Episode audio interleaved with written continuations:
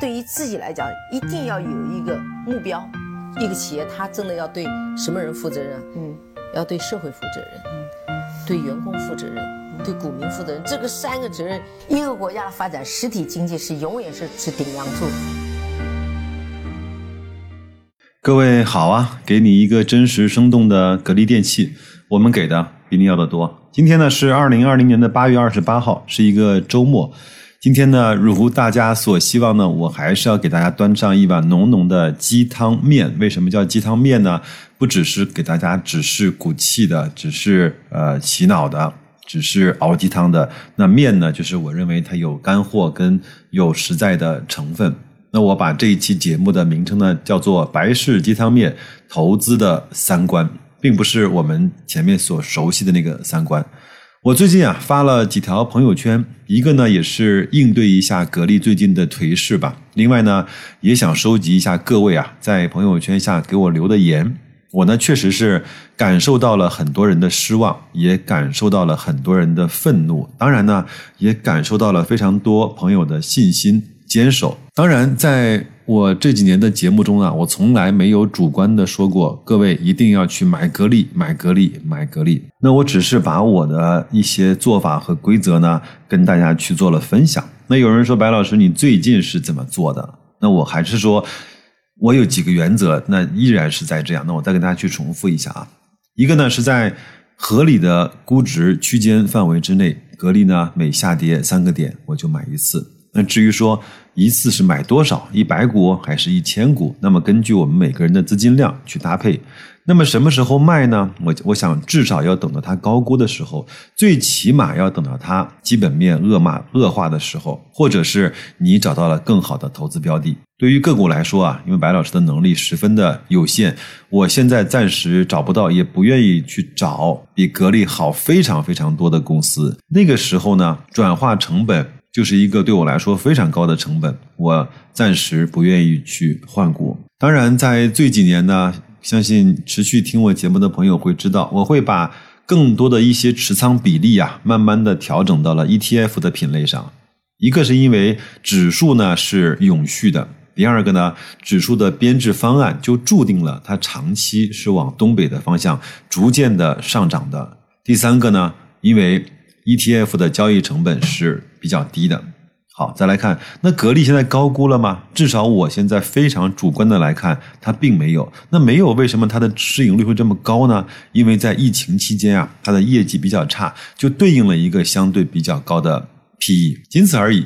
那如果从市净率的角度来出发，格力依然是在同行业中不是那个最高的，甚至是那个相对比较低的。而且随着这些年格力在净资产方面的增长啊，它的 PB 还是略有下降的。这一点呢，对我来说也是可以放心和踏实的。那么最近这段时间，很多人踌躇的是格力的基本面有没有变差？短期来看，当然变差了，因为没法做生意嘛。那中期来看，它碰到了相对比较强劲的对手，首先是美的啊，其次是以低价和线上为主的奥克斯。长期来看呢，很多人会认为它的天花板随着房地产的严格调控呢变得越来越近啊，赛道呢变得越来越窄。那么这个呢是最近争论比较激烈的一个核心的问题。那我们。看的数据啊，包括和对市场的预测的乐观和悲观程度，以及我们每个人的全局的把握程度都是不一样的。所以呢，现在为止没有人得出一个让所有人都信服的结论。这个呢，就边走边看。至少白老师在这个观点上还是持相对比较乐观的态度。好，那格力就不再说了。那今天呢，我想给大家分享三句话，就是我在标题中写的“投资中的三观”。这这个这个是我在一个节目中听到的，我觉得特别适合我们个人的投资者来去遵循。第一个话呢，叫客观看数据。一个公司好不好啊？不能够只凭感觉。我们既不能够抬头看到身边的一栋楼上全是格力空调，就认为格力是一个特别好的公司，应该值得投入；也不能看到一两期的中医康的数据，就认为格力已经基本上没有活力了。更多的是我们要去看上市公司的年报，更多的是我们要从一个更长的时间维度来去分析这些数据。单个的数据意义非常。小、中长期的跟踪数据，才能够展现出它背后的魅力。还有呢，很多人说格力电器转型已经失败了，真的又拿不出特别坚实的数据。诚然啊，它现在在小家电卖的很少，因为它的起步晚，它的基数低，所以呢要拉长时间来看。有人说他投资五百亿芯片就是找死，那么他到底有没有投资五百亿呢？至少说从财报来看，并没有。那么它有没有造出芯片呢？从公开数据来看，它在珠海的那个零边界公司啊，是造得出芯片的，至少是和别人合作来设计生产出来芯片的，而且已经大量的应用在格力的空调上。有人说格力没有核心竞争力，那么它整个它的空调产业链呢，从上到下它是全盘自主掌控的，从生产到模具到压缩机到设计专利。啊，这些都是可以看得到的真实的数据。有人看到股价不涨啊，就说格力要完，在雪球上大量的吐槽呢和抱怨，甚至是谩骂呢，就是因为格力的上涨程度没有超过大盘，没有超过美的，没有超过那些生物制药，没有超过那些被爆炒的科创板。那么，我们如果要去看它真实的数据，两千亿到两千五百亿的销售额的基本盘是在的。两百亿到三百亿的利润的基本盘是在的。那在这两个基本盘的情况下，这个公司的基本面就没有太大的问题。这是第一个，叫客观看数据。第二句话呢，叫主观做判断。有的人说买格力呢是受了白老师或者是雪球某某大 V 的影响。那么，如果你在没有完全了解和信任这家公司的情况下，只是听了我的节目，觉得白老师吹的还不错，就买了格力，那首先你是自己对自己的不负责。那如果你买了一家公司，晚上睡不踏实，说明这个公司你没有做主观的认定和主观的信任，那恰恰该负责任的是你，而不是那个提供给你信息的那个人。我举几个例子啊，我们个人投资者啊，在市场上靠什么赚钱？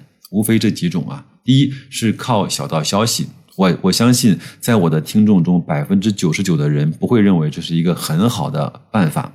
那么靠技术分析吗？你可以试试看，按照最主流的那些技术突破压力位分时线的方法去做，你能不能有有持续的盈利？第三，靠大 V 去投资吗？他买入的时候，你敢不敢高仓位的买入？当他遇到浮亏的时候，你可以像他一样闲庭信步的去持有吗？该吃什么吃什么吗？当他卖出的时候，你会不会比他有更多的贪念，说让我再等一等？靠一些技术手段嘛，靠一些高频交易嘛。虽然白老师在做一些网格，那个其实也就是聊以慰藉的事情。真正的高频交易的公司啊，我看过一个数据，为了提高零点零一秒的交易速度，他愿意直接从交易所啊花一亿美金拉一条光纤，直接接入交易所的服务器。你能做到吗？那么真正的职业玩家可以用做多、做空、期货。衍生品以及源源不断的现金流去做各种各样的组合和对冲，请问你能做到吗？真正大 boss 啊，可以通过买到举牌线控制一家公司的决策，把它的隐蔽资产变现，甚至是直接更换管理层。那么你能做到吗？如果这些你都做不到的话，我们能做什么呢？我个人认为啊，投资者在这个市场上，特别是个人投资者。差不多只能够靠两样东西来存活。第一个呢，就是在不太贵的情况下买入这些好公司。不太贵和好公司其实是相对比较好定性的。那只不过你买的是不太贵，还是非常便宜，还是极端便宜。那么买完之后呢，就跟这些好公司荣辱与共，同舟共济。第二个呢，就是相信国运。在不太贵的情况下买入一些指数，那么指数的不太贵就更加容易判断了。那买入之后呢，就等待牛市啊获利卖出。至少呢，以白老师现在非常浅薄的投资的水平，我认为这就是个人投资者能够在这个市场活下去的唯二法则。所以呢，第二个观点很重要，一定要去做主观的判断。如果再让我加一句的话，要对自己的行为和结果负责。当然，这句话我已经在节目中讲过三千多遍了。第三呢，就是旁观看情绪啊。雪球是一个非常好的观察情绪的场所。当格力五十突破了六十，奔向了七十的时候。我们看一看留言区大家在讨论什么，大家如何来去评论这家公司。当它从七十元跌破了六十，跌到了五十的时候，我们再看一看留言区在讨论什么，在贡献什么样的情绪。哪些情绪呢是正常的反应？哪些情绪呢是疯狂了？哪些情绪是自己吓自己？哪一些情绪是因为自己的冲动而做错了决策的时候，返回头去抱怨整个体系，而把责任推给他人？这些跟投资无关，可能跟一个人的敏感度有关，可能跟一个人经历的投资时间有关，也可能啊跟一个人所处的圈子有关。总之，这是一个任何一个人都能够非常明显感受到的东西。只不过我们要确保自己能够旁观的看这些情绪，而不是置身于室内去受这些情绪的影响。最后呢，格力今年能不能跌破五十，天晓得。格力今年能不能涨过七十，鬼才知道。